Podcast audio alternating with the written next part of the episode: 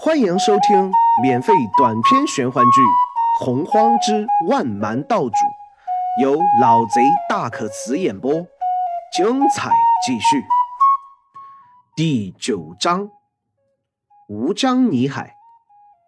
呵呵，为兄希望林兄弟做的事情可是极为简单的，不知道老君前辈可有跟你说过吴江泥海的事情？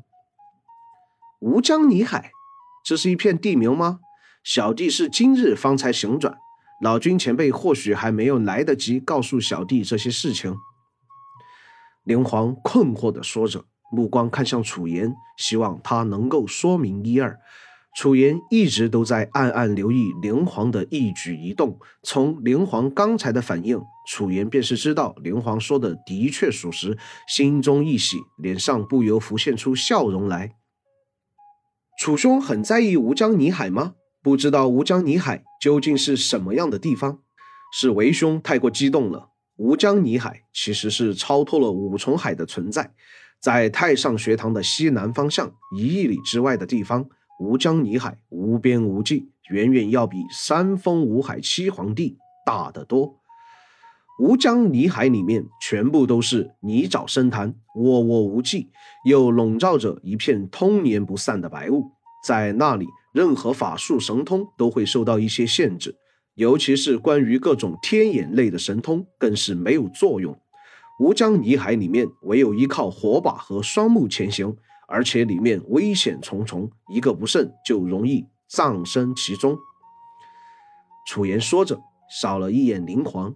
当他看到灵皇仍是淡然的神情时，不觉有些错愕，心中暗赞：此子心智果非常人。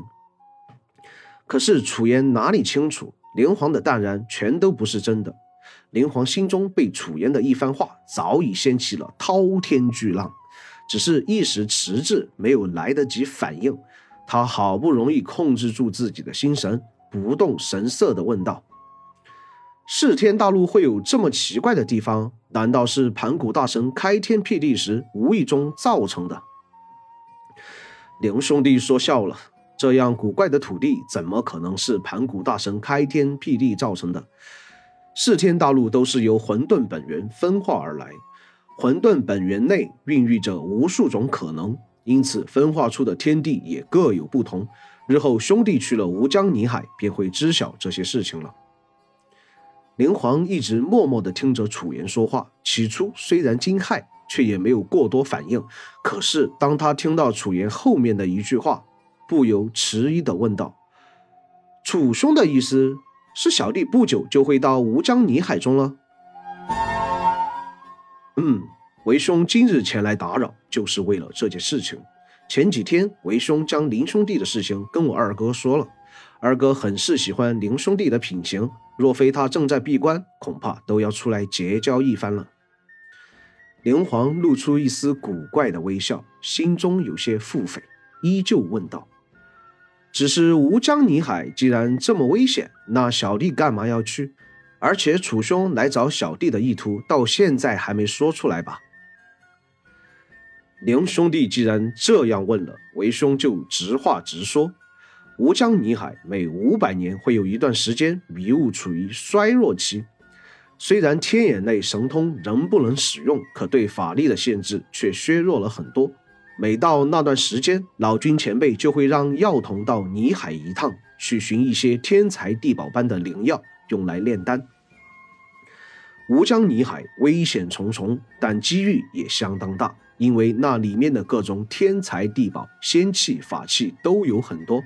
机遇得天独厚，遇到造化神器、混沌天气也不一定。为兄前来这里寻你帮助，是想二百一十七年后，林兄弟能够带着小妹去一趟泥海中。楚言说完后不再言语，身子微微靠后，双目平静地打量灵皇。若真的有这个机会，小弟就是带上楚兄也未尝不可。只是小弟仍然不解。吴江泥海对于老君前辈真有那么重要？楚言不置可否的点点头，同时说道：“你要知道，很多的天才地宝对于大神来说也都是可遇不可及的，毕竟混沌本源形成时间太过悠长，数量有限，每一个混沌本源分化出的天才地宝，总有一些稀有物种。吴江泥海中便是有最大的可能遇到这些物种。连黄等楚言说完后，神色一片漠然，暗抽一口凉气。连黄僵硬的点点头，算是答应下来。楚言都将事情明说了，老君前辈肯定会为了得到那些天才地宝而让自己进入吴江泥海中。一个人不带和带上几个人已经没有多少区别。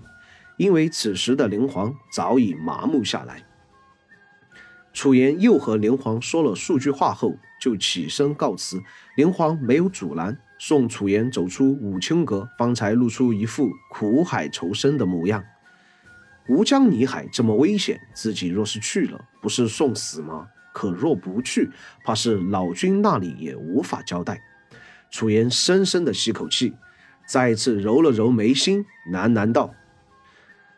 老君前辈希望这次你别再有这样的想法了。第二日天色未亮，太上老君就来到五清阁中，带起一阵紫霞，将灵皇带到一处更为偏远幽静的宅院内。这座宅院建造比较古朴，周身围绕着一层淡淡的烟霞，清光缭绕间显得十分静谧和出世的脱俗。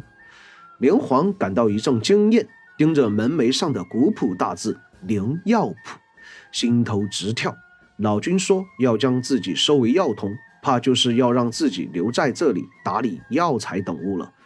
然而想起昨天楚言跟自己说的一番话，灵皇的欣喜和激动就如浇了大水一般，瞬息扑灭。太上老君推门进入，空气中十分清淡的露水味扑鼻而来。灵皇面色古怪。睁大双眼，仔细地瞧向药铺内，但见各种仙药灵草分成众多的区域，依次划分。草药生长繁茂，青霞阵阵，五彩缤纷，散发出淡淡的彤云。有些灵药区域内，甚至还看见了一些小动物般的灵兽，其中更有一处区域，内里竟然有一名一两岁的小孩。双手托额，灵动的双眸好奇地看向老君、灵皇二人，然后嘻嘻一笑，突然蹦跳起来，跑向一旁。连环看到这一幕，目瞪口呆，吓了一跳，心中着实不清楚是什么滋味。那个小孩是药铺内的一株高阶仙药，名为青红草，只不过幻化了人形。有的灵药区域内还生活着一些灵兽，那也是由仙药本体所化，但品质较低，是中阶仙药。低阶仙药是不具备化形基础的。老君说着，身子缓缓向前，不见脚步移动，不疾不徐，却要比灵皇快上很多。灵皇双目内露出一丝震撼，再次看向青红草化作的小孩，心中讶然没有减少半分。能够幻化人形的灵药，这简直是前世的灵皇不能想象的事情。直到此刻，灵皇才更加确定了一个想法：自己并不是在做梦，而是真真正正的穿越了。药铺内有一排比较简陋的房舍。共七间，太上老君推开左侧的第一间房屋，走进去，在一张鸡案前站定，双手背负，面对着墙上的一张卦象而立。卦象上是一名容颜更为苍老的老者，他身子微微拘驴，胡须灰白，目内一片混沌不明，看起来真如不尽老年一般。老者一身青袍，青袍洒洒落下。没有任何气势，身处一片苍翠的山岩间，没有半点引人注目的地方。可就是这样一名毫无任何气势的老者，让得灵皇感到一阵更为可怕的心悸。看到老君面色严谨的样子，灵皇有了一个猜测：上面的老者正是太上老君的师尊红军老祖。本集播讲完毕。喜欢本故事，订阅分享下。下集更精彩。